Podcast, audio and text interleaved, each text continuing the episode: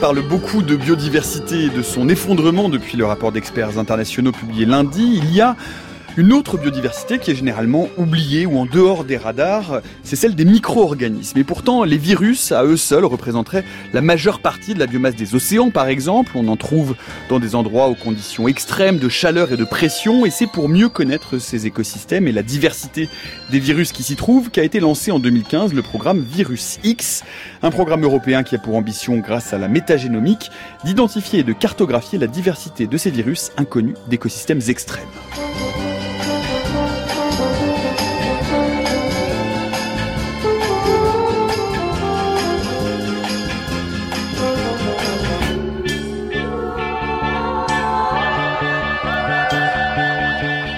Virus X, séquencer les tous, c'est le programme biotechnologique qui est le nôtre pour l'heure qui vient. Bienvenue dans la méthode scientifique. Voilà, pour évoquer euh, ce programme euh, Virus X, mais plus généralement hein, les nouvelles technologies de séquençage, la métagénomique et la connaissance globale qu'elles nous apportent sur les populations de virus, nous avons euh, le plaisir de recevoir aujourd'hui François Hainaut. Bonjour. Bonjour. Vous êtes maître de conférences et chercheur au laboratoire micro-organismes, génome et environnement à l'université de Clermont-Auvergne. Vous êtes impliqué hein, dans le projet Virus X dont vous nous parlerez tout à l'heure. Et Marie-Agnès Petit, bonjour. Bonjour. Vous êtes directrice de recherche INRA dans l'unité Micalis. Vous occupez notamment euh, de diriger des recherches autour des bactériophages. Vous nous en parlerez également. Vous pouvez suivre, comme tous les jours, cette émission en direct sur euh, les ondes de France Culture. Vous qui êtes euh, le 8 mai peut-être en train de ne pas travailler, contrairement à nous aujourd'hui. Vous pouvez en tout cas sinon les rattraper via franceculture.fr ou sur votre application de podcast ou l'application de podcast de Radio France. Et comme toujours en complément via notre fil Twitter, at la méthode FC, où nous allons poster tout au long de cette heure eh bien, un certain nombre de références, d'études, de schémas qui vous aideront peut-être mieux à comprendre euh, comment euh, se déroulent euh, ces processus de, autour de, autour de l'activité virale. Pour commencer, eh bien, si le mot virus apparaît finalement assez tôt dans la littérature médicale au sens d'agent infectieux générique, la compréhension de ce qu'est précisément un virus est-elle assez récente, voire très récente, même au vu de l'histoire de la médecine? La preuve en est cette archive que nous avons retrouvée de la radiodiffusion française qui date de 1952. Écoutez. Avec les virus, nous abordons une classe de germes infectieux toute différente de celle des microbes ou bactéries dont il a été question jusqu'ici. Les virus filtrables, encore appelés ultravirus ou tout simplement virus, se distinguent en effet des bactéries par une série de caractères de prime abord très tranchés. Ils sont invisibles et échappent aux moyens d'investigation ordinaires représentés par le microscope. Ils traversent les parois des filtres qui retiennent les bactéries ils sont souvent très résistants aux antiseptiques et parfois défient les moyens de destruction habituels, la chaleur exceptée. Ils sont incultivables sur les milieux bactériologiques courants et les techniques usuelles de microbiologie, si précieuses pour l'étude des bactéries, ne sont avec eux d'aucun secours. Enfin, ils sont les agents de maladies souvent très graves. Si nous arrivons souvent à prévenir ces dernières par des méthodes appropriées de prophylaxie ou de vaccination, nous sommes, en règle générale, démunis contre elles de médications efficaces. Les antibiotiques et les sulfamides en particulier sont sans action sur la plupart des virus. Voilà, extrait donc de l'heure de la culture française en avril 1952 sur la RDF, une euh, réaction à cette définition qui date aujourd'hui et qui ressemble presque sortie d'un autre temps de la microbiologie. Euh, Marie-Agnès Petit. Ben, je suis étonnée euh, de voir que c'est une définition qu'on pourrait encore garder aujourd'hui, ma foi, évidemment. Il nous manque tout l'aspect plus génétique mais l'aspect morphologique ou bien le fait que ça ne soit pas visible au microscope, c'est exactement ça qu'il faut commencer par dire. C'est vraiment tout petit un virus. Il y a des exceptions évidemment. Mais c'est déjà pas mal comme un premier. Ça veut, ça veut, ça veut dire, vous, vous partagez ce, point de vue, François Hainaut, ça veut dire que finalement, euh, euh, là-dessus, il n'y a, y a, rien de, y a rien d'inexact, on est à peu près. Euh, oui, à ceci près pour la taille, c'est vrai que maintenant il y en a qui sont observables directement en microscope optique. Mais qui sont des exceptions. Qui sont des exceptions. Mmh. Qu'est-ce que de quoi de quoi parle-t-on quand on parle de virus? Qu'est-ce que c'est exactement? Comment ça se situe Qui veut qui, qui, qui veut se lancer dans un tentative de François Hainaut Je dirais que c'est une molécule, c'est une information génétique qui est encapsidée, c'est-à-dire qui est mise dans une coque qui fabrique sa coque et qui arrive à, à, pénétrer un organisme vivant, une cellule, donc une bactérie, une archée ou un eucaryote, et qui au sein de cette cellule donc, arrive à prendre le contrôle du métabolisme de la cellule pour se répliquer, répliquer son génome, donc dupliquer son génome, et euh, fabriquer de nouvelles coques, et ensuite s'échappe de la... Et se multiplier. Donc se multiplier mm-hmm. pour euh, essayer de, après d'aller infecter de, de, nouveaux, de nouveaux organismes. Marie-Agnès Petit, euh, donc parasitisme obligatoire, c'est le point commun à tous les virus, quels qu'ils soient, quelle que soit leur taille, quelle que soit leur configuration C'est vraiment ça le point important, c'est qu'un virus ne peut pas vivre par lui-même. Il a besoin, comme disait François, d'infecter un autre être vivant pour euh, lui-même vivre, on va dire. Et alors vous utilisez vivre, c'est euh, une notion qui a été contestée assez récemment. Est-ce que un virus est un organisme vivant? Jusqu'à présent ou jusqu'à preuve du contraire, il est plutôt classé en dehors du vivant parce qu'il n'a pas d'autonomie et que s'il se retrouve seul, il finit par décéder. Il ne peut pas mm. entretenir son propre cycle de vie. Mais mais ça commence à être discuté. Oui, c'est vraiment, c'est presque une question philosophique. C'est pour ça que c'est intéressant. Euh. en fait, L'autonomie, par exemple. Est-ce qu'il y a un être vivant qui est complètement autonome? Vous en connaissez, vous? Quand vous êtes né, vous n'étiez pas très autonome. Hein. Donc, euh, Même aujourd'hui, je vous assure que ça n'a pas beaucoup changé. Voilà. Donc l'autonomie, oui, c'est important, mais il y a des limites à l'autonomie. Euh, donc un virus, c'est une forme extrême. Pour moi, c'est une forme extrême de vie quand même. Votre point de vue sur ce débat philosophique, François Hainaut? Bah, c'est qu'il y a deux stades. Le stade où il est effectivement, il y a juste la molécule, l'information génétique, la molécule d'ADN ou ARN qui est dans la coque, où là on a une particule qui flotte par exemple si c'est dans l'océan et puis qui est totalement inerte. Donc là, on peut dire c'est c'est pas vivant. Et puis effectivement, une fois qu'elle arrive à, à, rentrer dans son hôte, et elle prend le contrôle réellement du métabolisme de son hôte, et elle, fabrique des choses. Donc là, il y a quelque chose qui, qui s'apparente à, de la vie, quoi. Mmh. Donc ça dépend où on regarde. Et c'est vrai qu'initialement, je pense, le stade visible, c'est le stade de la particule libre. Du virion, donc? Du virion. Donc du coup, on aurait plutôt tendance, quand on voit cette particule, à parler de non vivant et de mmh. d'inerte. Donc, euh, D'autant que, euh, alors, il y a aujourd'hui, on sait, on a découvert il y a d'ailleurs assez peu de temps euh, ce qu'on appelle des virus géants, des mégavirus, euh, qui euh, ont cette particularité qu'ils sont restés inactifs pendant de très très très très très longues années et qu'ils peuvent se réveiller. Donc, ce stade d'inertie, enfin, tout ça encore une fois brouille un peu les frontières du vivant et du non-vivant, Marine Petit. Oui, oui, c'est étonnant cette forme de vie qui peut persister dans l'environnement très longtemps et puis tout à coup qu'on arrive euh, à remettre en culture et refaire euh, partir quoi. C'est oui, c'est vraiment en fait c'est ça qui est intéressant avec les virus. Je pense c'est qu'on aperçoit la vie sous des formes euh, tout à fait inenvisagées avant. Enfin, on découvre des nouveaux fronts de la matière vivante, on peut dire. Ce qui, pose d'autres questions intéressantes. Est-ce qu'aujourd'hui, justement, alors vous le disiez tout à l'heure l'un et l'autre, hein, les virus euh, parasitent euh, chacun en général des, autres particuliers, euh, caryotes, archées, bactéries, euh, parfois même des virus eux-mêmes. Hein, il y a des virus de virus. Est-ce qu'aujourd'hui, ça a permis d'atteindre une forme de classification, de phylogénie du, virus, ou est-ce que c'est encore compliqué, François Hénaud alors c'est encore compliqué. Alors déjà parce qu'on connaît pas tous les virus, et puis parce que tous les virus n'ont pas euh, une origine commune. il n'y a pas un gène qui est partagé par tous les virus. Par exemple, il y, a, des gènes ribosomaux qui sont partagés par toutes les bactéries. Donc on peut réussir à retracer l'histoire évolutive des bactéries. Par contre, pour les virus, on n'a pas ce gène. Donc il va y avoir différentes familles. Parce que les virus n'ont pas de ribosome déjà, peut-être Les virus n'ont pas de ribosome. Et puis, oui, il y a des origines euh, différentes. Donc, c'est des virus qui n'ont aucun lien de parenté. Donc, on peut les, les classer au sein des familles, quoi.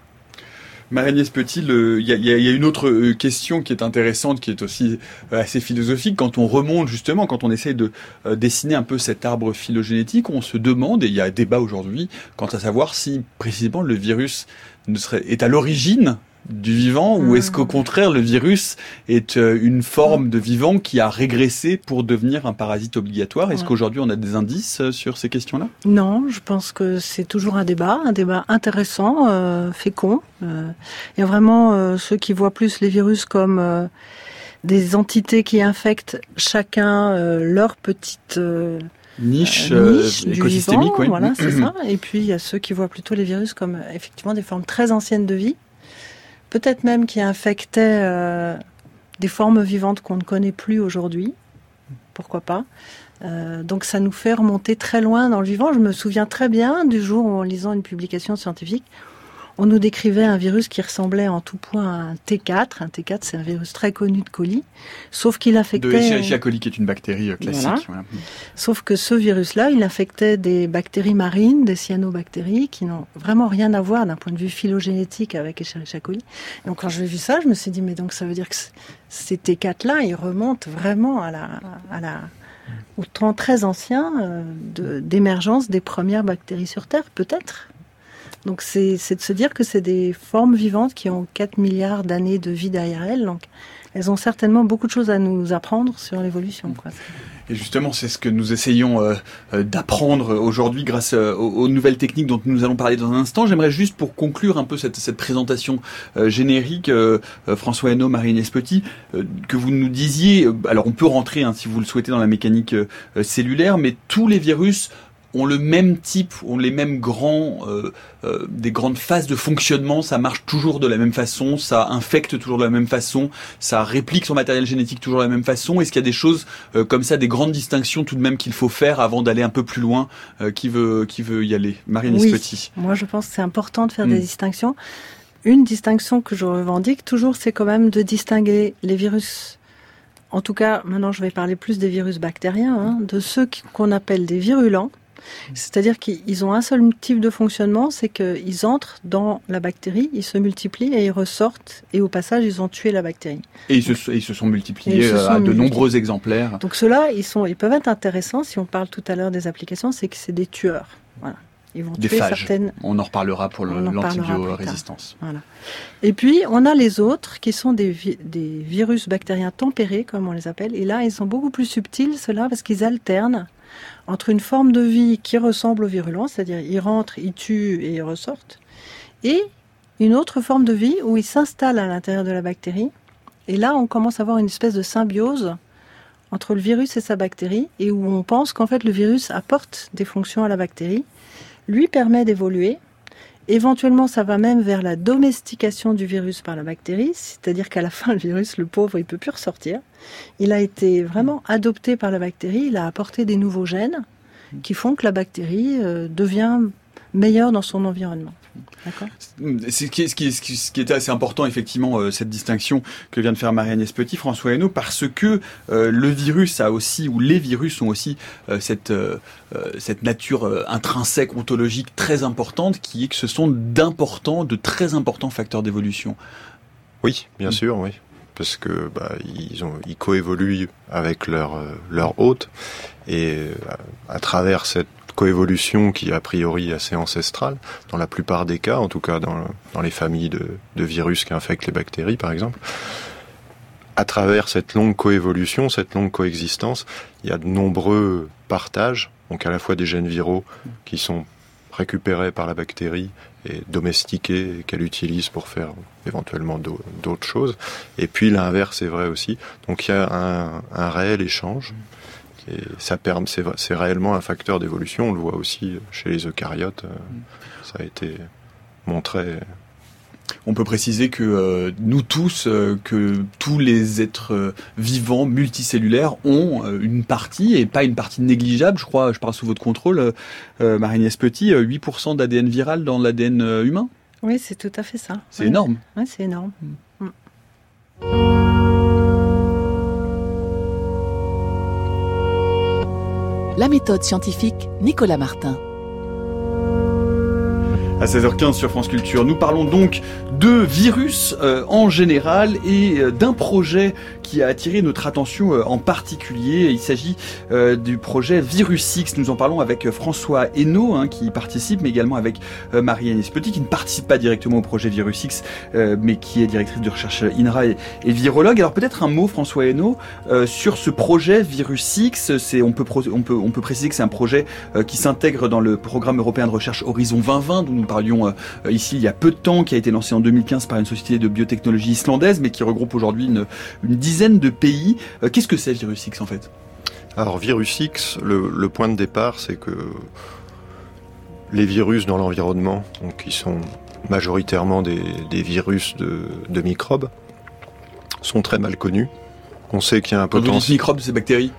Non. Alors microbes, c'est bactéries, archées, et euh, aussi des pico-eucaryotes, des petits eucaryotes unicellulaires. Donc euh, ces virus sont mal connus. On sait qu'il y a beaucoup de génotypes, donc beaucoup de familles de virus, de virus de ce type, donc beaucoup de génomes, familles différentes, et euh, une grande diversité en termes de nombre de gènes. Donc beaucoup de choses nouvelles à trouver. Donc le point de départ, effectivement, c'est une équipe islandaise, une entreprise islandaise de biotechnologie qui, qui veut utiliser, découvrir de, de nouvelles enzymes pour, par exemple, des enzymes qui vont mieux travailler à haute température. Donc aller les chercher dans des virus hyperthermophiles, donc dans des milieux très chauds, des sources très chaudes typiquement, donc des sources hydrothermales, des geysers, etc. Donc des milieux assez, assez extrêmes pour l'homme, mais où il y a quand même des, organismes, typiquement des archées, qui vivent, et donc il y a des virus d'archées. Et donc aller essayer de récupérer ces virus d'archées, de séquencer leur génome, d'essayer d'annoter un peu, de comprendre quels sont les gènes et quelles sont les fonctions de ces virus. Et puis après, euh, toute une étape d'expression de, ces gènes, détermination de la structure tridimensionnelle de ces gènes, de leurs fonctions et éventuellement de leur potentiel biotechnologique. On, on, se disait euh, les uns les autres là juste avant de, la, prise d'antenne que euh, la biodiversité virale est moins bien connue que la biodiversité bactérienne. C'est vrai ça, Marianne Petit, ou pas tout à fait? Oui, c'est vrai. Et ça s'observe. On appelle ça faire des, courbes de, découverte de saturation, c'est-à-dire que normalement, plus on échantillonne un environnement, plus on finit par quand même retrouver les mêmes bactéries, par exemple, et donc le nombre de nouveaux gènes finit par plafonner, et on est content, on se dit ça y est, j'ai décrit mon écosystème. Et quand on fait la même chose avec les virus, eh ben on constate qu'on plafonne toujours pas. Alors peut-être qu'on plafonnera un jour, j'espère quand même, mais on en est loin et c'est bien pour ça que des projets comme Virus X peuvent voir le jour, c'est qu'on sait qu'il y a encore beaucoup à découvrir. Hmm. Est-ce que, est-ce que cette, euh, cette extrême diversité euh, génétique virale, elle est liée à l'extrême diversité euh, du nombre d'items viraux qui existent, de virions, c'est-à-dire la population, ou est-ce qu'elle est aussi liée, on dit beaucoup que les virus ont une particularité, ou peut-être que certains virus ont une particularité, c'est qu'ils ils, ils mutent extrêmement rapidement. Ils ont une forte mutabilité. Donc, est-ce que ça, participe de ces deux euh, principes ou est-ce que c'est vraiment juste parce que la population virale est vraiment beaucoup plus grande que celle qu'on imaginait, François Hainaut C'est sans doute un petit peu les deux. Effectivement, ils ont des taux de mutation assez élevés, mais c'est c'est pas réellement ce qu'on observe quand on regarde les données, parce que s'il y a un taux de mutation élevé et que au début c'est un petit peu euh, l'idée qu'on en avait quand on a séquencé. déjà avant de séquencer, on se disait c'est c'est juste des parasites qui vont piocher des gènes chez leur hôte, quelque chose d'assez inerte.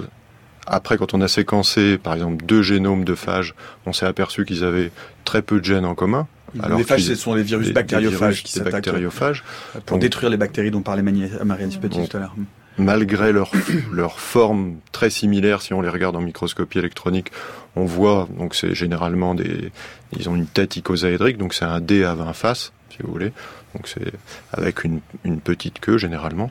Donc et des petites pattes qui s'accrochent à la surface. Et éventuellement, on, va vous, on va vous, trouver une, une, une, des photos justement de, de ces virus. C'est vrai que c'est un peu la représentation iconique aujourd'hui quand on cherche à représenter un virus. On voit cette espèce de petit dé à 20 faces avec un tube mm. et des pattes qui s'accrochent pour pour euh, injecter le, le, le voilà le, le matériel génétique à l'intérieur de à l'intérieur de la cellule hôte.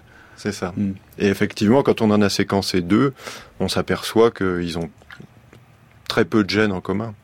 Donc ça, aurait pu laisser penser que ce taux de mutation élevé faisait qu'il y avait un petit peu n'importe quoi, ça pouvait accepter un petit peu n'importe quoi. Et maintenant, plus on séquence, plus on arrive à trouver des choses qui sont similaires. Par exemple, dans l'acrose, un lac hyper salé au Sénégal, on a trouvé des, génomes de virus, euh, des génomes de virus de, bactéries très similaires, vraiment très similaires à des, virus qu'on avait trouvés à l'autre bout de la planète. Donc ça veut dire que c'est pas n'importe quoi, c'est plutôt même très optimisé. Tous les gènes sont fonctionnels. Et du coup, il y a réellement une grande diversité. Mmh. Tous les gènes sont fonctionnels, c'est aussi peut-être important de préciser ça parce que le, on l'a dit, hein, les virus, la plupart des virus, on laisse de côté euh, les virus géants, mais la plupart des virus sont extrêmement petits à l'échelle nanométrique, euh, donc sur un rapport de 1 à 100 voire 1 à 1000 par rapport euh, aux cellules. Je parle toujours sous ouais, votre contrôle, hein, bon, pour pas dire de bêtises. Euh, et le matériel génétique des virus, des virus en général est très très petit. Il y a une dizaine, une vingtaine de gènes dans un virus. Euh, Donc enfin, du coup, bah, ils, ils, sont obligés de, de, je pense, de pas perdre de place. Hein. Par exemple, typiquement des petits virus comme les microviridés, qui ont une capside de 30 à 40 nanomètres de diamètre. Donc ils ont peu de place pour euh, impacter leur génome et leur génome, ils font même ce qu'on appelle de l'overprinting. Donc ils vont, il y a, il y a quelques gènes et il y a des gènes qui sont codés euh, au sein d'autres gènes. Entre les gènes, c'est-à-dire que ça, ça, ça, se en ça quelque sorte. Ça se chevauche. Oui, ça ouais. se chevauche. Donc, c'est vraiment, ils utilisent toutes les possibilités pour. Euh, donc, ils optimisent le, le manque de place qu'ils ont pour. Euh, sur, sur, leur génome. Oui. Et alors concrètement, euh, pour rester quelques instants dans, dans, dans ce projet Virus X, donc on, vous allez faire du séquençage dans ces milieux extrêmes, des lacs extrêmement salés, des euh, geysers euh, extrêmement chauds, enfin euh, des environnements qu'on appelle voilà des écosystèmes extrêmes. Comment est-ce que comment est-ce que ça se passe? Comment est-ce que là-dedans on récupère des virus? Comment est-ce qu'on les identifie? Alors on va prélever généralement, en tout cas dans ces écosystèmes-là, de l'eau. Et puis, euh, on filtre. On filtre l'eau, donc on met une passoire avec des trous de 0,2 micromètres. Donc déjà, on exclut, donc pour exclure tout ce qui est organisme, tous les organismes cellulaires, ça veut dire aussi qu'on exclut les virus géants. Donc 0,2 micromètres. Donc on récupère tous les, les virus petits à moyens qui sont les plus abondants dans ce, dans ce type d'écosystème. Et une fois qu'on a fait ce, ce, ce filtrage, qu'est-ce qui se passe? Une fois qu'on a fait ce filtrage, donc on a toutes ces particules qui sont, tous ces génomes qui sont dans des coques, dans des capsides. Donc on vient casser ces coques avec généralement un système juste en les chauffant et en, en les refroidissant. Et puis, euh, donc on récupère les génomes et on séquence les génomes. Alors c'est pas tout à fait aussi simple que ça parce qu'on n'arrive pas à séquencer les génomes de manière euh, en entier, on arrive à séquencer que des petits fragments. Et du coup, après, nous, niveau bioinformatique, on essaye de, mettre ces petites sé séquences bout à bout pour reconstruire les génomes de l'ensemble, entre guillemets, des virus qu'on avait dans notre échantillon de départ.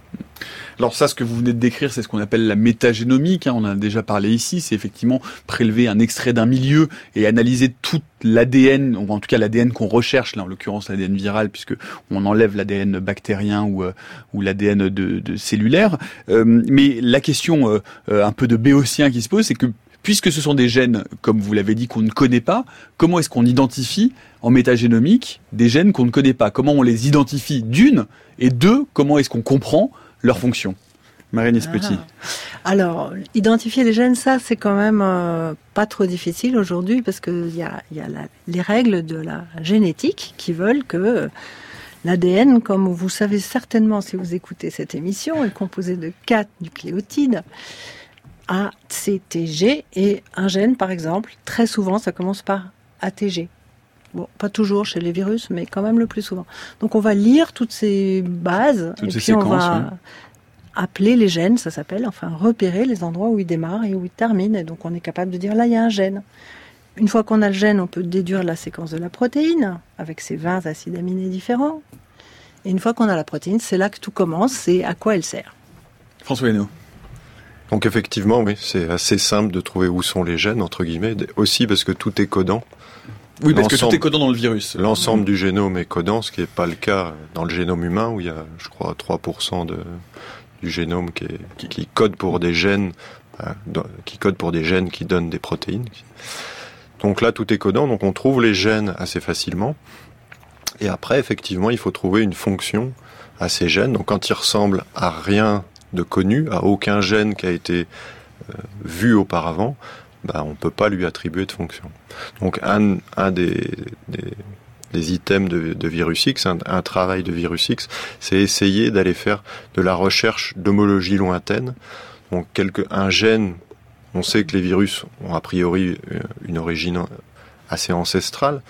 Donc les gènes, même si c'est des gènes qui ont une même qui vont donner une protéine avec la même structure, ils vont avoir une séquence qui vont quand même avoir accumulé beaucoup de mutations et du coup la similarité va être assez faible. C'est comme si on, comparait des mots dans différentes langues. Si vous prenez euh, apricose en allemand, vous allez assez facilement comprendre que si vous êtes français, que ça ressemble à abricot, parce que il y a peu de mutations qui sont apparues.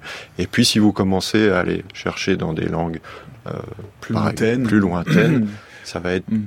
Compliqué. Mm. Et alors, du coup, il y a, en fait, normalement aussi à partir du gène, on peut euh, assez facilement euh, le transcrire en protéines. Le problème, c'est que ces protéines, il faut comprendre à quoi elles servent, et puis il faut aussi comprendre euh, comment elles se replient dans l'espace, puisque puisque vous écoutez régulièrement l'émission, vous savez qu'une protéine a une structure tridimensionnelle, et que sans cette structure tridimensionnelle, eh ben, on peut va avoir du mal à comprendre son utilité. du coup, il y a aussi des, des méthodes de bioinformatique qui font que ces gènes-là, vous pouvez les réintroduire, les faire se réexprimer euh, dans d'autres types d'organismes pour comprendre un peu justement comment comment ils fonctionnent et quelles peuvent être leurs leur utilité, François Hainaut? Ouais, donc alors c'est pas vraiment bioinformatique, c'est qu'effectivement on, peut aller choisir des gènes et puis les exprimer dans des vecteurs, euh, des vecteurs de clonage, réussir à exprimer donc à avoir cette protéine-là en, en, quantité assez importante, et après bah, faire des, par exemple, à la mettre dans des cristaux et à la, à la passer au rayon X pour essayer effectivement d'obtenir sa structure, par exemple, et puis à faire des tests. Alors là, Marie-Agnès. Euh, oui. Ce qui est très rigolo, déjà rien que pour parler de la structure 3D des protéines, c'est qu'il arrive très souvent, et c'est pour ça qu'il y a beaucoup d'efforts mis sur la cristallographie maintenant, il arrive très souvent qu'à partir du moment où on a la structure 3D, on comprend euh, la fonction de la protéine. Elle avait au niveau de sa séquence primaire, très, peu de signaux qui indiquaient quoi que ce soit, mais une fois qu'on la voit dans l'espace, on comprend à quoi elle va servir. Donc déjà, ça c'est génial. Et puis après, effectivement, il y a toutes les approches euh, génétiques classiques qui consistent à replacer la protéine dans une bactérie, si on parle des protéines virales bactériennes, et essayer de comprendre à elle toute seule qu'est-ce qu'elle est capable de faire dans la bactérie, qu'est-ce qu'elle apporte comme fonction à la bactérie? Et du coup, euh, pour, euh, pour, pour boucler un peu et puis continuer à parler justement de, euh, de l'étude des virus et des virus dans, dans, leur environnement, François Hainaut, vous, vous, disiez l'intérêt c'est de trouver des enzymes qui peuvent fonctionner à, à haute température. Qu'est-ce qu'on cherche en fait? Quel, quel, type d'enzyme on cherche? Qu'est-ce que quel type d'application on cherche? Enfin, quel est l'objectif de ce projet Virus X? Pourquoi ces enzymes dans des, dans, à des températures extrêmes particulièrement bah, ça va être des, des, des molécules qui vont nous permettre de, de travailler bah, dans, dans, différentes conditions, à différents pH, différentes températures, et qui vont, qui vont permettre de mieux, de mieux travailler. Alors mieux travailler, ça veut dire par exemple des polymérases qui vont nous permettre de, de répliquer l'ADN, de faire des PCR, de faire PCR donc des, polymérase chain reaction. Des polymérases, c'est des réactions en chaîne de polymérase. Voilà, donc d'amplifier de l'ADN, par exemple pour faire après des métagénomes. Quoi. Mm. Donc on a déjà la plupart de ces outils. Il y en a sans doute une grande quantité d'autres à trouver, mais même pour ces outils qui existent, c'est intéressant de trouver ce, des, des molécules qui fonctionnent mieux ou qui fonctionnent mieux dans d'autres conditions. Dans des conditions plus extrêmes. Parce que pour, pour résumer, euh, euh, je parle sous votre contrôle une fois de plus, Marie-Agnès Petit, ce qu'on cherche, est ce que peut, peuvent nous apprendre ces virus dans ces contextes particuliers, c'est finalement de, de, de, de de trouver des enzymes qui vont permettre de faire des chaînes de protéines particulières ou au contraire peut-être éventuellement de faire un peu d'édition de de, de, lise de certaines de, certaines chaînes de oui pourquoi pas. Déjà rien que si on arrive à répliquer l'ADN sans faire aucune erreur par exemple c'est très important. Tout, tous les projets de séquençage on se pose toujours la question quel est mon taux d'erreur?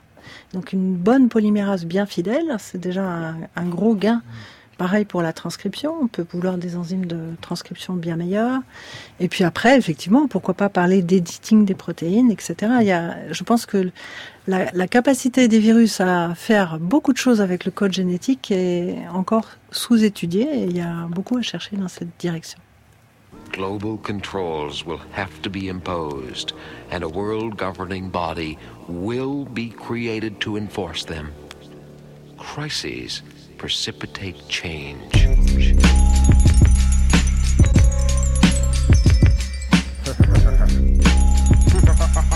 Secretly plotting your demise. I wanna devise a virus to bring dire straits to your environment. Crush your corporations with a mild touch. Trash the whole computer system and revert you to papyrus. I wanna make a super virus. Strong enough to cause blackouts in every single metropolis. Cause they don't wanna unify us. So fuck it. Total anarchy and can nobody stop us. You see, late in the evening, fucked up on my computer and my mind starts roaming.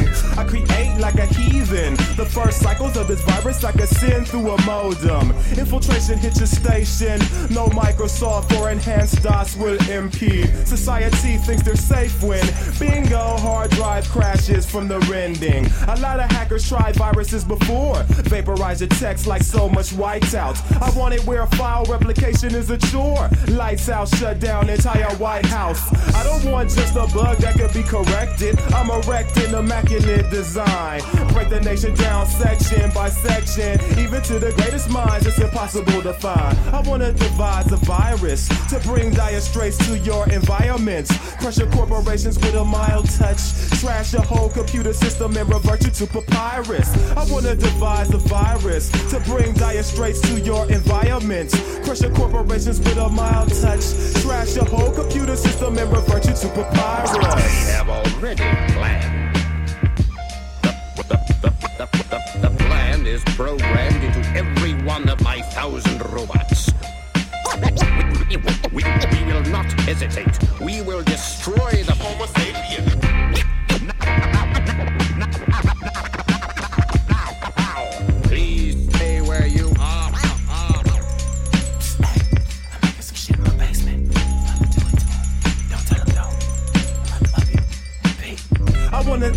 A super virus. Better by far than that old Y2K. This is 3030, the time of global unification. Break right through they. Virus euh, du groupe Deltron 3030 sur France Culture. Eh bien oui, euh, on écoute du hip-hop euh, sur France Culture à 16h32, un 8 mai pluvieux, c'est comme ça.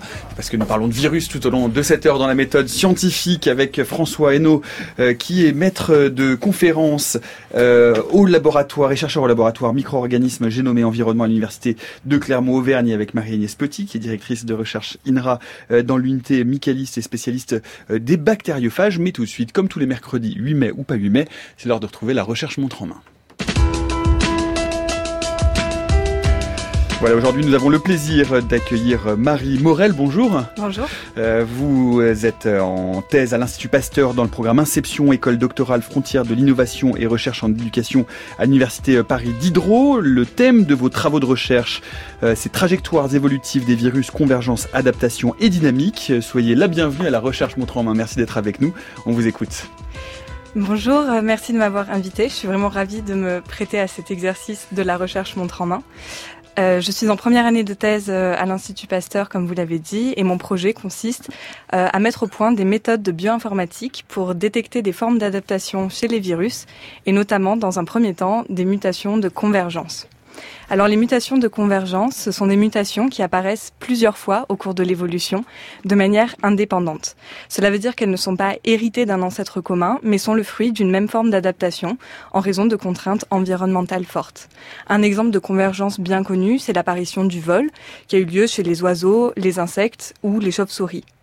Dans le cas des virus, euh, les mutations de convergence sont particulièrement intéressantes à étudier car elles peuvent euh, leur permettre de résister aux défenses immunitaires de l'hôte infecté, voire à des possibles traitements administrés. En effet, les virus sont des parasites, ils ont besoin d'infecter un hôte pour se répliquer et cela entraîne des mécanismes de défense, la défense immunitaire, auxquels le virus peut s'adapter. Seules certaines mutations vont conférer un avantage pour la survie du virus et donc peuvent être plus souvent sélectionnées que d'autres. Cela sera encore plus exacerbé si euh, le virus est dans un environnement très contraignant pour sa survie. Détecter ces mutations, ça pourrait permettre de mieux comprendre à quel point les contraintes environnementales façonnent l'évolution des virus, voire même de prédire comment un virus s'adapte à une contrainte donnée. Dans la première partie de ma thèse, je cherche à mettre au point une méthode pour détecter ces mutations. Et pour cela, je fais ce qu'on appelle de la bioinformatique, c'est-à-dire que j'utilise des outils informatiques pour faire de la biologie. Mes outils, ce sont euh, des programmes, des algorithmes et bien sûr des ordinateurs. Concrètement, quand on met au point une méthode, on ne peut pas savoir à l'avance si elle va fonctionner ou non. Il faut faire des tests, des améliorations, à nouveau des tests, des améliorations pour tester que ma méthode fonctionne correctement et qu'elle détecte bien des mutations de convergence, je vais l'appliquer sur des données pour lesquelles je connais à l'avance les euh, dites mutations de convergence. J'ai pour ça à ma disposition des données biologiques et aussi des simulations. Les données biologiques, ce sont des séquences virales qui ont des mutations de résistance à un traitement. C'est le même principe que les bactéries résistantes aux antibiotiques, sauf que là, ce sont des virus résistants aux antiviraux et notamment pour moi dans des virus du sida. Je vais donc appliquer ma méthode à la recherche de mutations de résistance chez le virus du sida, puis je vais comparer ce que je détecte avec la liste connue des mutations de résistance. Je ne m'attends pas seulement à trouver des mutations de résistance avec ma méthode, je vais sans doute détecter d'autres mutations, convergentes ou non. Donc pour être sûr et contrôler exactement ce que je détecte, je vais aussi appliquer ma méthode sur des simulations où pour le coup je sais exactement où se trouvent toutes les mutations de convergence.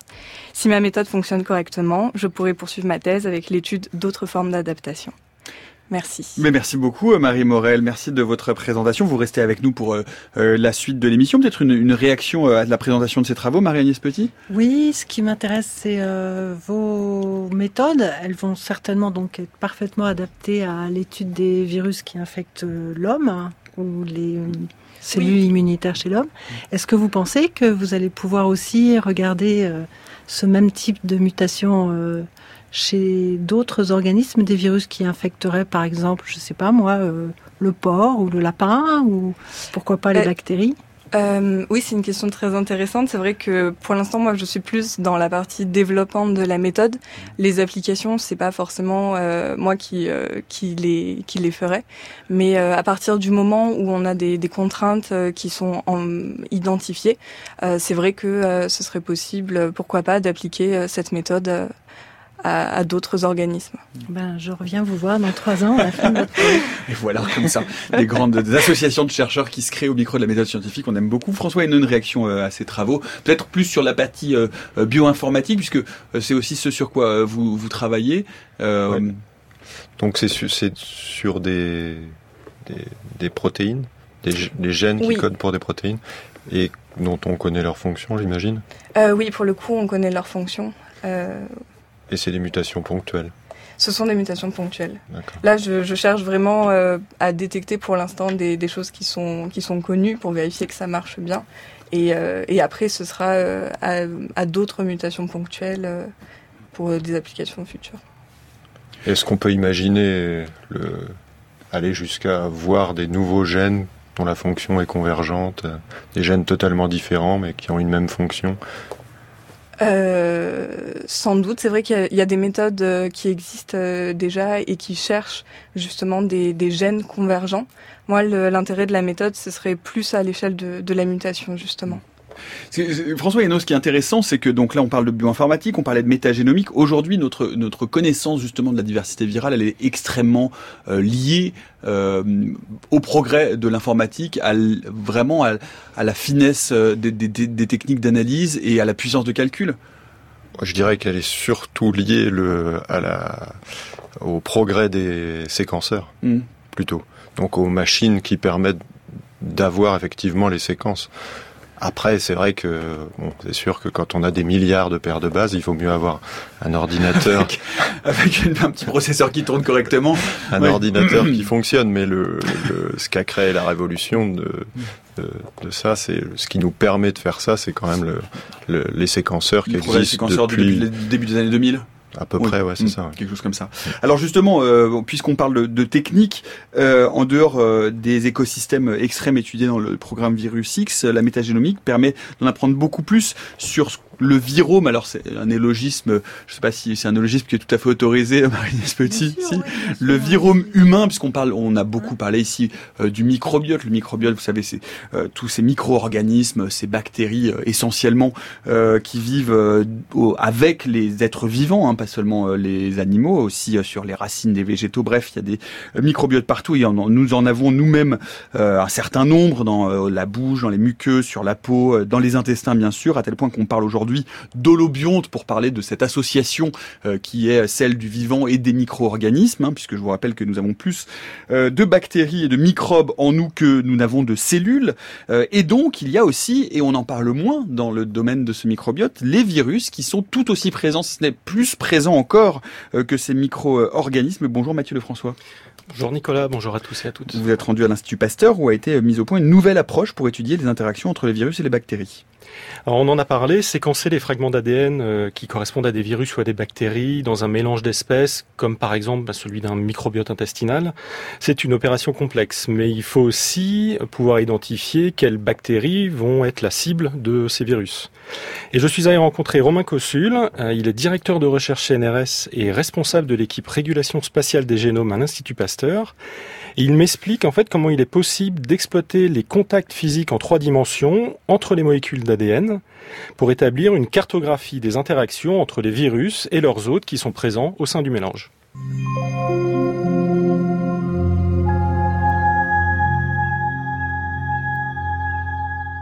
Mon équipe travaille principalement sur l'organisation fonctionnelle tridimensionnelle des, génomes, c'est-à-dire de voir quelle est l'influence du repliement de la molécule d'ADN sur des processus métaboliques tels que la, la transcription, donc l'expression des gènes, leur réparation, la réparation de cassures double brin de l'ADN ou encore la réplication de la molécule d'ADN. Nous avons réalisé que nous pouvions sans doute tirer parti en fait de cette organisation tridimensionnelle pour résoudre des euh, problèmes existants dans des domaines tels que la génomique et également métagénomique, c'est-à-dire l'analyse des populations complexes microbiennes et euh, des éléments génétiques en fait présents dans ces populations. Donc ces technologies en fait reposent principalement sur l'utilisation d'une méthode qu'on appelle la capture de conformation chromosomique ou 3C. Donc en fait nous ce que nous avons fait c'est que nous avons un peu détourné euh, cette technique de son ambition première qui était de caractériser l'organisation 3D des génomes pour en étudier les fonctions pour étudier en fait grâce à ça l'organisation 1D de ces génomes. C'est-à-dire que deux fragments d'ADN proches l'un de l'autre le long du chromosome vont être fréquemment en contact, en collision physique en fait l'un avec l'autre par rapport à deux segments d'ADN qui sont situés à une très grande distance le long euh, de ce chromosome. Donc on a développé des programmes qui permettent de faire ça euh, sur des génomes euh, de grande taille, métazoaires ou d'insectes par exemple ou de, également de bactéries. Et euh, on a eu l'idée il y a 5-6 ans euh, d'appliquer cette technique non pas sur une espèce dont le génome est parcellaire et inconnu, mais sur des populations où on a beaucoup de génomes présents. Donc en gros des populations microbiennes par exemple de type microbiote, où on a plusieurs centaines d'espèces euh, qui cohabitent dans un environnement physique. Et là, le principe est le même. En fait, l'idée était que euh, les, molécules, les segments d'ADN présents dans chacune des bactéries présentes dans cet écosystème vont effectuer beaucoup de contacts l'un avec l'autre, mais peu de contacts avec les segments d'ADN présents dans d'autres génomes. Donc, l'ADN d'une bactérie va se voir beaucoup lui-même, mais verra peu ses voisins. Donc la méthode que nous avons mise au point, qu'on a appelée META3C pour Metagénomic Chromosome Conformation Capture, métagénomique capture de conformation de chromosomes, permet euh, de quantifier les collisions euh, entre segments d'ADN présents dans une population euh, d'espèces. Nous avons d'abord testé cette, approche sur des mélanges contrôlés de bactéries et ça a marché très bien. En fait, on a pu montrer il y a quelques années qu'en mélangeant par exemple trois espèces bactériennes et en faisant uniquement une capture de cette organisation chromosomique, en fait, on pouvait récupérer les génomes complets de ces trois espèces en prétendant ne pas savoir ce qu'on avait mis initialement. Ce que nous sommes en train de regarder également, c'est euh, comment se comportent les molécules d'ADN épisomales, c'est-à-dire euh, qui ne sont pas intégrées au chromosome, mais qui sont présents dans la cellule, euh, voire à l'extérieur des cellules, et qui peuvent éventuellement être transférés d'une cellule à une autre. Ces molécules épisomales peuvent correspondre euh, à des virus, par exemple, ou encore à des plasmides. Et l'idée là étant euh, d'inférer les hôtes potentiels, donc quelle bactérie va héberger quel type de virus ou quel plasmide. C'est-à-dire qu'en regardant en fait les collisions entre euh, les morceaux de génome venant des bactéries et les morceaux de génome venant des phages, des virus, vous pouvez savoir quel virus va s'attaquer à quelle bactérie finalement, c'est ça? Oui, c'est exactement ça.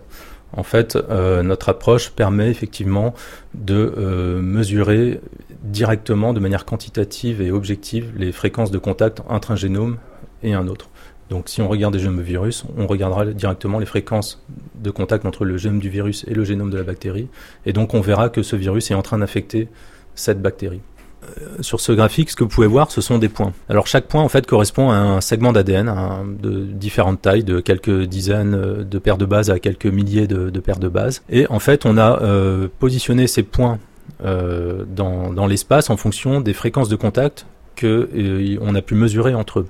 Donc euh, ce qu'on peut voir, c'est se dessiner des amas de segments d'ADN, des amas de points. Donc là, vous avez par exemple euh, un gros amas de points colorés en vert qui correspond au génome d'une bactérie. Et en fait, ce qu'on peut voir entre ces amas de, points rose et vert, par exemple, ce sont des amas de points qui semblent être partagés, à la fois faire des contacts avec la masse d'ADN colorée en verte et des contacts avec la masse d'ADN colorée en rose. Cet ensemble de points, en fait, correspond à un génome de Et donc, il est capable de contaminer, en fait, les deux euh, types de bactéries différentes. Voilà, et que donc ce phage, en fait, infecte effectivement deux bactéries.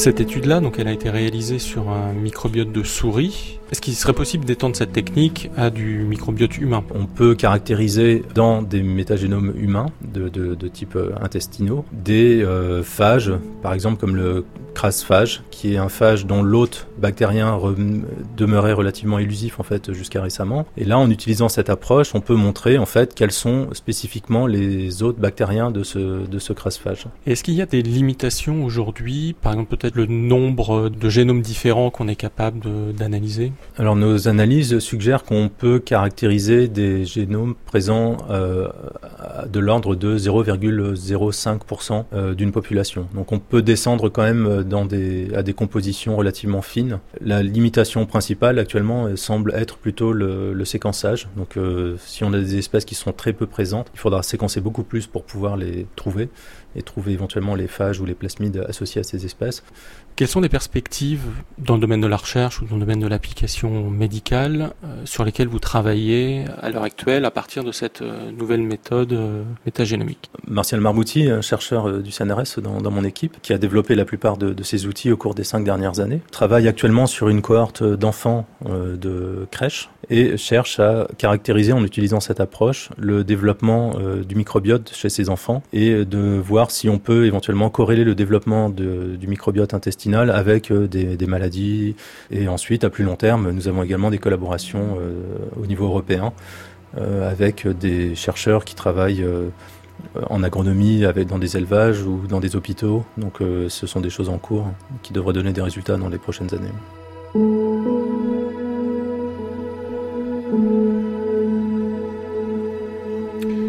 Voilà le reportage de Mathieu Lefrançois, l'Institut Pasteur. Je précise que euh, effectivement euh, ce schéma euh, dont vous venez d'entendre parler, qui permet de voir quel type de virus peut liser ou peut s'attaquer à quel type de bactéries, on vient de le poster en illustration justement du lien vers le reportage du jour sur notre fil Twitter à la méthode FC. Ça sert de l'avoir sous les yeux pour bien comprendre effectivement l'ampleur de, ce travail de métagénomique en trois dimensions. Une, une réaction peut-être des uns des autres. Vous aviez l'air tous assez intéressés, captivés par ces travaux de recherche, y compris vous, Marie Morel, ça vous a intéressé? Bah oui, c'est vrai, parce qu'on n'a pas forcément euh, conscience, enfin je n'ai pas forcément conscience de, euh, de, tout ce qui peut euh, tout ce qui peut être fait. Et, c'est vrai que d'entendre les travaux de, de, tout le monde, ça, ça, ouvre un petit peu des, des perspectives et, et c'est passionnant. Et c'est pour ça qu'on fait qu'on fait ce métier. Euh, Marie-Alice Petit, votre réaction à ce reportage? Oui, bah, je trouve que c'est une très bonne idée d'avoir introduit ce reportage dans l'émission parce que une fois qu'on a parlé des virus, on n'a pas fini de faire le tour de la question. Loin s'en faut. Parce qu'il faut comprendre ces virus qui ils attaquent dans l'environnement ou chez qui ils viennent habiter. Comme je vous ai dit, ils peuvent soit tuer les bactéries, soit s'installer à l'intérieur. Et donc là, il y a une grande inconnue pour l'instant. Donc on, on, analyse des viromes, comme vous dites, c'est-à-dire tous les virus d'un environnement. On est capable de dire ce qu'on trouve dedans, mais après, ce qu'on aimerait savoir faire, c'est piloter l'écosystème avec ces virus éventuellement. C'est-à-dire dire, tiens, là je trouve qu'il y a un petit peu trop de clostridium, on va essayer de rééquilibrer les choses. De les réduire, voilà. Voilà, et donc pour faire ça, il faut avoir des virus qui attaquent les bonnes bactéries et pas les autres. Et donc il faut être capable de rapprocher le virus de telle ou telle espèce bactérienne qui sont capables d'infecter. Voilà. Mm. Donc c'est vraiment là où on en est, et c'est effectivement une des méthodes, la méthode qu'a décrite euh, Romain Cosul, là, qui va peut-être nous permettre d'avancer et de prédire l'hôte des virus. François Hénon, réaction aussi Oui, bah c'est vrai que quand on a un métagénome, quand on a des séquences, des génomes de virus, on ne connaît pas du tout leur hôte a priori. Alors il y a quand même des méthodes informatiques qui permettent, puisqu'ils ont des gènes qui partagent avec leur hôte, on peut les réussir à les, à les rattacher à des espèces éventuellement. Mais en dehors de ça, bon, un des, un des travail sur lesquels on s'est penché sur VirusX, on a développé un logiciel pour rattacher le génome d'un virus à son hôte potentiel en utilisant ce qu'on appelle les signatures génomiques, c'est-à-dire des sortes, pas des gènes similaires, pas des gènes partagés, plutôt des tics de langage, si vous voulez. Par exemple?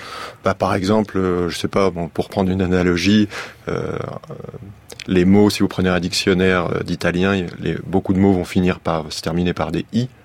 Donc si on trouve un génome de virus, il va y avoir peut-être 20 gènes, mais les 20 mots qu'on trouve dans ce, dans ce génome vont se terminer par des i, et donc on va pouvoir dire éventuellement, a priori. Il y a une correspondance. Il y a une correspondance. Donc ça se fait à, travers l'utilisation de, des, des biais de codons, mais bon, on va pas on, pourra rentrer dans une autre émission, mais là, on, va, on, va, on risque d'être un peu court en temps pour, euh, pour aborder euh, cette partie-là. J'aimerais revenir avec vous sur cette notion justement de virus dans son écosystème. C'est euh, vraiment très intéressant, Marie-Agnès Petit, parce qu'on a parlé beaucoup dans cette émission du microbiote, de vraiment ce continent qu'on commence à découvrir et dans son fonctionnement et dans sa complexité, on ajoute une pièce ou un nouvel élément dans ce, dans, qui, est, qui est celui des, des, virus, qui est peut-être encore moins bien connu que ce qu'on commence à, à décrypter de ces fonctionnement écosystémique et surtout du rôle de ces virus à l'intérieur de ces écosystèmes. C'est-à-dire de dire est-ce qu'ils sont là comment pour stabiliser le système, pour le faire évoluer, parce qu'on sait que le virus et son hôte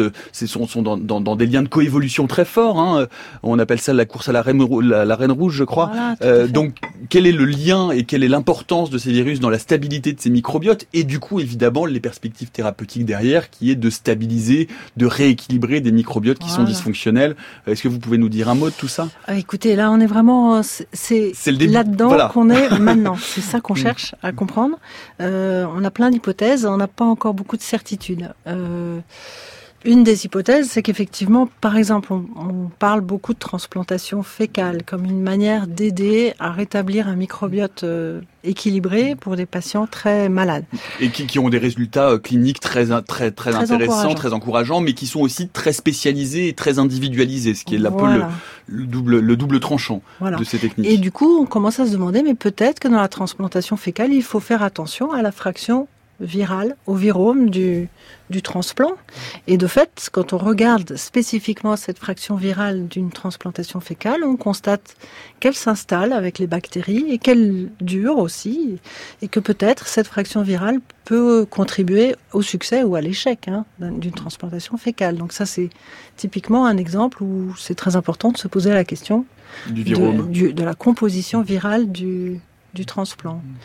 Ça, c'est une affaire. Après, euh, il faut, moi, je voudrais aussi, parce que quand même, toutes ces études scientifiques, elles nous apprennent aussi à toujours se remettre en cause, et il faut aussi envisager la possibilité que dans un microbiote humain, peut-être que la fraction virale qu'on a pensée au début très importante n'est pas si dominante que ça. Et c'est là que c'est très intéressant de voir les différences entre écosystèmes. Chez François Hainaut, dans tous les écosystèmes aquatiques, les virus ont l'air parfaitement heureux et en fait on a l'impression que plus le milieu est aqueux et liquide, plus les virus abondent.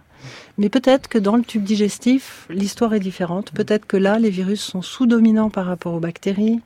Ou très intégrés initialement, peut-être à la naissance, euh, quand on entendait dans le reportage justement hein, la, constitution du microbiome chez les nouveau-nés, qui est aussi là euh, euh, un, début de terreau de recherche extrêmement prometteur. Oui, oui, hmm. tout à fait. Il y a aussi cette question. C'est justement un des projets dans lequel notre équipe est impliquée, c'est de comprendre si les virus du microbiote de l'enfant euh, peuvent avoir quelque chose à, voir avec euh, l'émergence de certaines maladies pour lesquelles on ne sait pas grand-chose, comme l'asthme, par exemple, parce qu'on a commencé à trouver que le microbiote avait euh, dans sa composition quelque chose en relation avec l'émergence de l'asthme. Du coup, on cherche aussi si les virus du microbiote auraient quelque chose à nous dire sur peut-être un démarrage d'un déséquilibre qui peut conduire à une maladie asthmatique.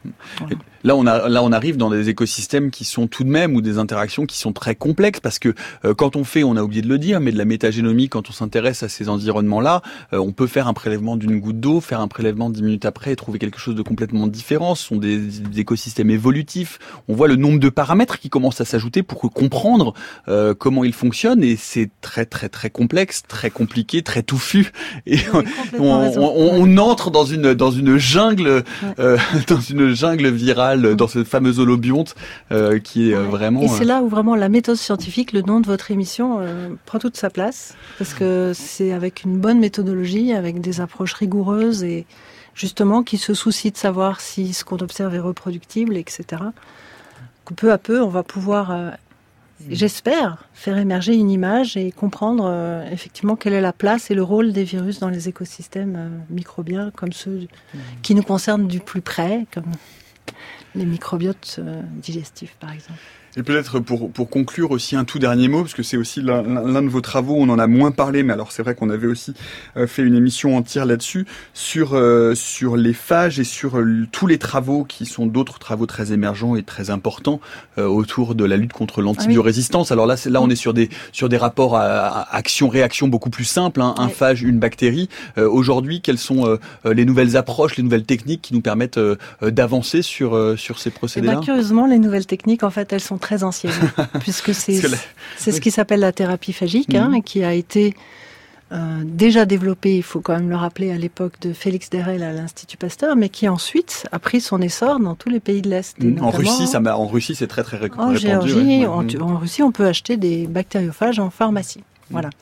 Donc là, il y a quelque chose effectivement qui reprend beaucoup d'intérêt dans les pays occidentaux qui avaient euh, complètement laissé tomber les phages et qui maintenant constatent qu'avec les bactéries résistantes aux antibiotiques, ça pourrait être euh, une alternative euh, très intéressante. Eh bien, on aura l'occasion euh, d'en reparler. Merci beaucoup, merci beaucoup à tous les trois d'être euh, venus nous parler de ce projet Virus X et euh, des virus en règle générale. Merci François Hainaut, merci Marie-Agnès Petit, merci Marie Morel. Je prends un peu de temps pour vous rappeler qu'aujourd'hui, eh bien, comme tous les mercredis, c'est le jour des idées claires, le programme hebdomadaire de lutte contre la désinformation et les idées reçues que je pilote en partenariat avec France Info et puis bien que vous pouvez retrouver sur les réseaux sociaux de France Culture et de France Info pour sur Facebook et Twitter pour ne pas les nommer. Et aujourd'hui, eh bien, alors qu'on parle beaucoup de biodiversité et d'effondrement, nous avons euh, posé euh, une question qui est de savoir s'il est encore temps de lutter contre le réchauffement climatique. Vous pouvez retrouver le podcast sur votre application de podcast favorite ou la vidéo sur euh, les pages de France Culture ou de France Info sur les euh, réseaux sociaux susmentionnés. Puis un autre mot pour vous dire également que euh, samedi et dimanche, s'il fait toujours aussi moche, eh bien vous avez de la chance parce que vous pourrez venir passer le week-end au Centre Pompidou avec France Culture et euh, le Centre Beaubourg pour le week-end et le festival Imagine, un festival autour de la culture et des idées, des marathons de radio, des masterclass, des performances le samedi et le dimanche. Pour ma part, euh, j'aurai euh, la chance de vous recevoir et d'organiser un marathon radiophonique de deux heures en compagnie de ma camarade Mathilde Serrel dimanche en fin d'après-midi de 16h à 18h autour de la notion de fin de l'histoire, de d'après l'histoire, de grande histoire, d'apocalypse. Bref, on parlera de tout ça. Ce sera passionnant. Euh, N'hésitez pas à venir. L'entrée est évidemment gratuite. On vous met le lien euh, et tous les renseignements utiles sur notre fil Twitter euh, et vous pouvez les retrouver également sur franceculture.fr. Merci à toute l'équipe de la méthode scientifique. Eve Etienne, Antoine Beauchamp, Éléonore Pérez, Baptiste Léger, Mathieu Lefrançois, Céline Lausanne, Noémie Naguette, Saint-Vulfranc, Olivier Bétard à la réalisation, Louis Bardinet à la technique. Demain, eh bien, ce sera un vendredi tour de table, euh, actualité des sciences et de la recherche à 16h jusqu'à preuve du contraire.